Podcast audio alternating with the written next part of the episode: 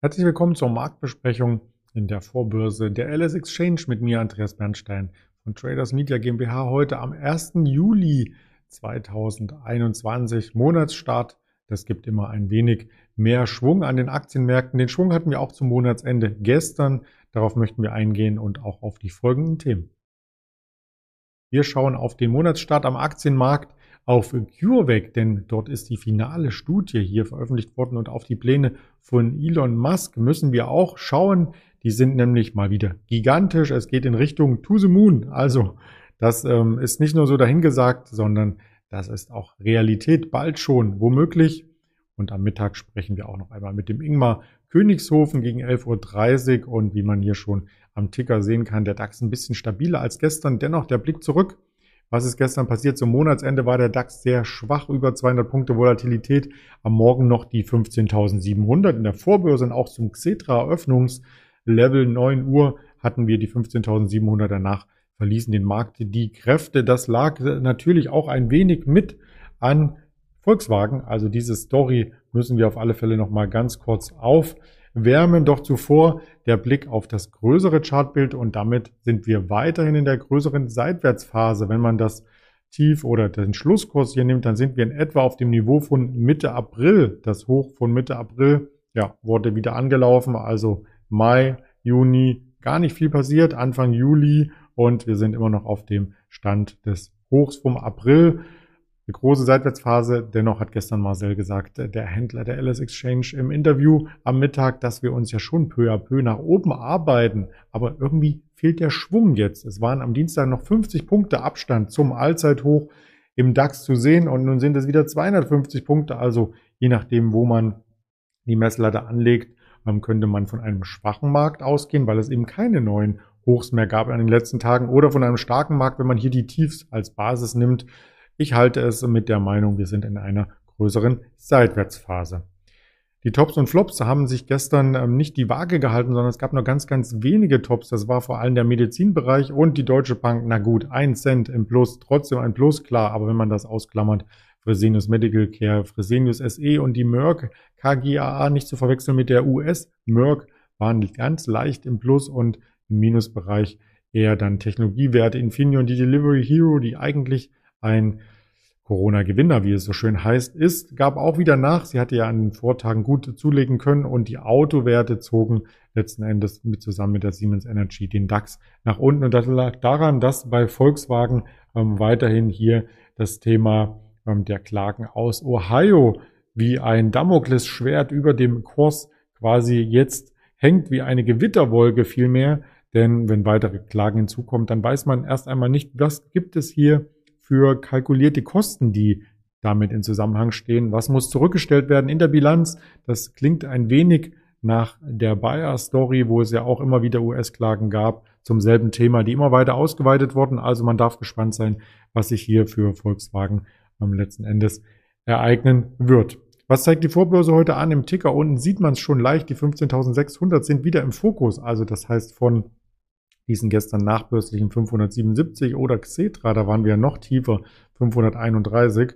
Ähm, dann haben wir uns davon schon entfernt, eröffnet vielleicht mit einer Kurslücke auf der Oberseite und vielleicht kommt auch zum Monatsstart so ein bisschen einen Schub rein in den Aktienmarkt. ETF-Sparpläne, andere Sparpläne und vielleicht auch ähm, die Sommerlaune, die nach den Gewitterwolken vielerorts in Deutschland jetzt langsam wieder auftaucht, die könnte dazu führen, dass wir uns nicht mehr auf EM konzentrieren müssen, in Anführungsstrichen, sondern dass wir uns dem Kapitalmarkt zuwenden und vielleicht gibt das dann wieder einen Impuls, der nach oben zeigt. Ein Impuls, der nicht nach oben zeigt, auch das muss mit erwähnt werden bei CureVac oder CureVac, je nachdem, wie man es aussprechen mag. Da gab es nun die finale Studie und diese finale Studie, die zeigt am Ende, ja, dass diese Wirksamkeit, die man schon mit der Ad-Hoc-Mitteilung vor, nun sind es glaube ich zwei Wochen gegeben hat, ähm, ja, auch hier die Wirksamkeit noch einmal bestätigt. Also schlechte Wirksamkeit des Vakzins bei 48 Prozent liegt das Ganze. Je nach Schweregrad, je nach Altersgruppe kann das Tübinger Biotech-Unternehmen hier unterschiedliche Daten aufweisen. Vor zwei Wochen hatten sie noch gesagt 47 Prozent, jetzt sind es 48 Prozent, aber das ist auf alle Fälle zu wenig, um eine Zulassung zu erhalten. Und deswegen hat die Regierung, die Bundesregierung in ihren Planungen für 2022 dieses Vakzin nicht mit aufgenommen. Die Studienteilnehmer waren zwischen 18 und 60 Jahren alt, also das heißt auch keine Jugendlichen waren dabei und die Wirksamkeit von ähm, 53 Prozent wurde bei bestimmten älteren Menschen zumindest erreicht. Also da ist es nochmal ein bisschen besser als ähm, beim Durchschnitt, aber ja, insgesamt ähm, waren ja nur neun Prozent der untersuchten Fälle von Studienteilnehmern über 60. Also das sind auch verschwindend geringe Zahlen. Das Gesundheitsministerium plant somit, wie ich gerade sagte, ohne CureVac oder CureVac und die Europäische Arzneimittelbehörde EMA gibt dann eben kein Zulassungsverfahren, keinen Stempel. Der Bund hat sich ja an diesem Unternehmen beteiligt bei CureVac und das waren insgesamt, ich habe es jetzt nochmal recherchiert, über die Aufbaubank KfW 300 Millionen Euro. Und die KfW hält immer noch einen Anteil von 16 Prozent an dem Unternehmen. Und zum Sonderförderprogramm gab es auch nochmal 250 Millionen Euro. Also das sind schon Summen, die da investiert wurden. Leider nicht zum Ergebnis geführt, aber da kann man natürlich im Nachgang klagen. Im Vorfeld wusste das niemand, was hier rauskommt. Und diese Forschungen sind auch notwendig, um insgesamt natürlich hier Ergebnisse zu erzielen. Der Aktienkurs von CureVac heute vorbörslich, wen wundert's?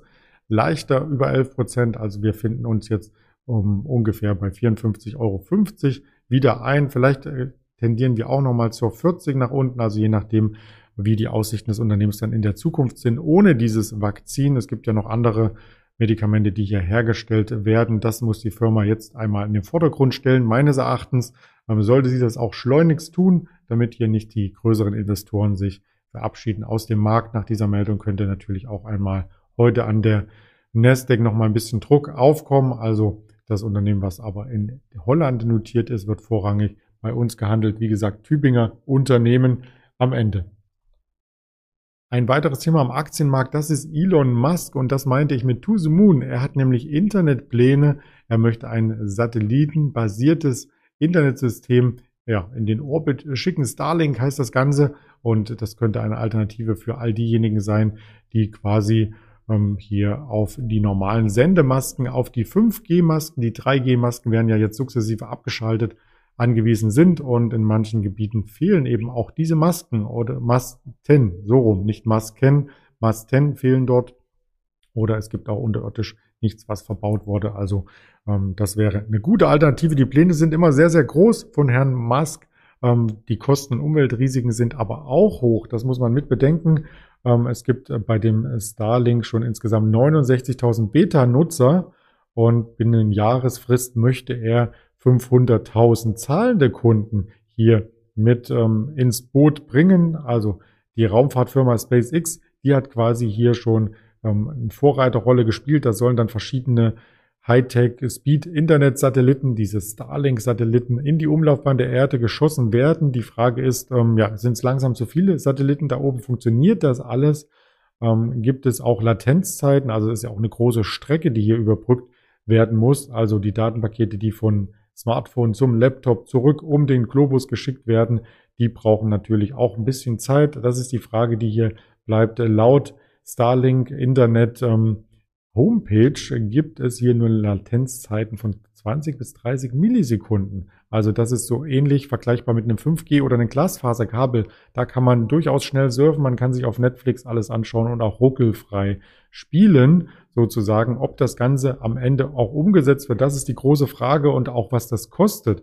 Einmalige Kosten werden vor einem Starterpaket von 499 Euro veranschlagt und dann vielleicht Satelliteninternet für 99 Euro im Monat angeboten werden können. Also ähm, ja, das ist auf alle Fälle eine spannende Story.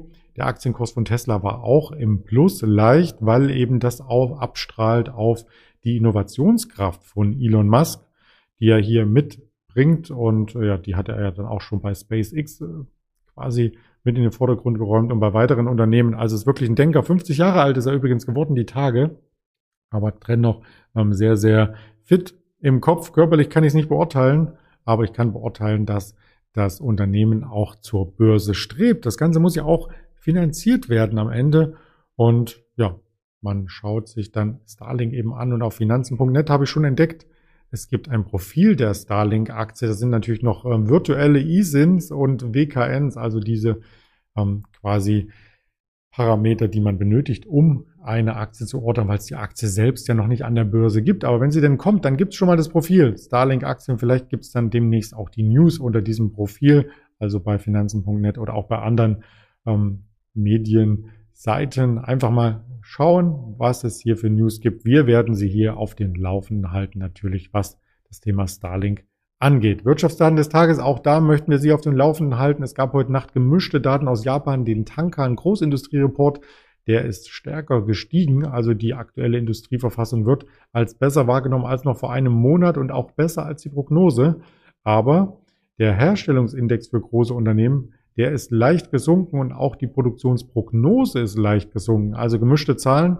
Auf jeden Fall 8 Uhr gab es jetzt momentan ist es am Ticker hier vorbeigelaufen, die Einzelhandelsumsätze aus Deutschland. Es kommt gleich die Arbeitslosenquote aus Italien und aus der EU. Gestern hatten wir ja ähm, die Arbeitslosenquote aus Deutschland erlebt. Die war leicht besser als im Vormonat. Also es schwingt sich weiter auf in der Wirtschaft hier, auch am Arbeitsmarkt. Der Einkaufsmanager Index verarbeitendes Gewerbe wird 9.55 Uhr gemeldet. Frau Christine Lagarde redet am Vormittag wie gesagt, 11 Uhr Arbeitslosenquote aus der EU. Am Nachmittag dann weitere Daten zum Arbeitsmarkt aus den USA. Mit den gestrigen ADP-Daten, die etwas über den Erwartungen lagen, ist die Hoffnung groß, dass auch der offizielle Jobreport am Freitag 14.30 hier positiv ausfällt.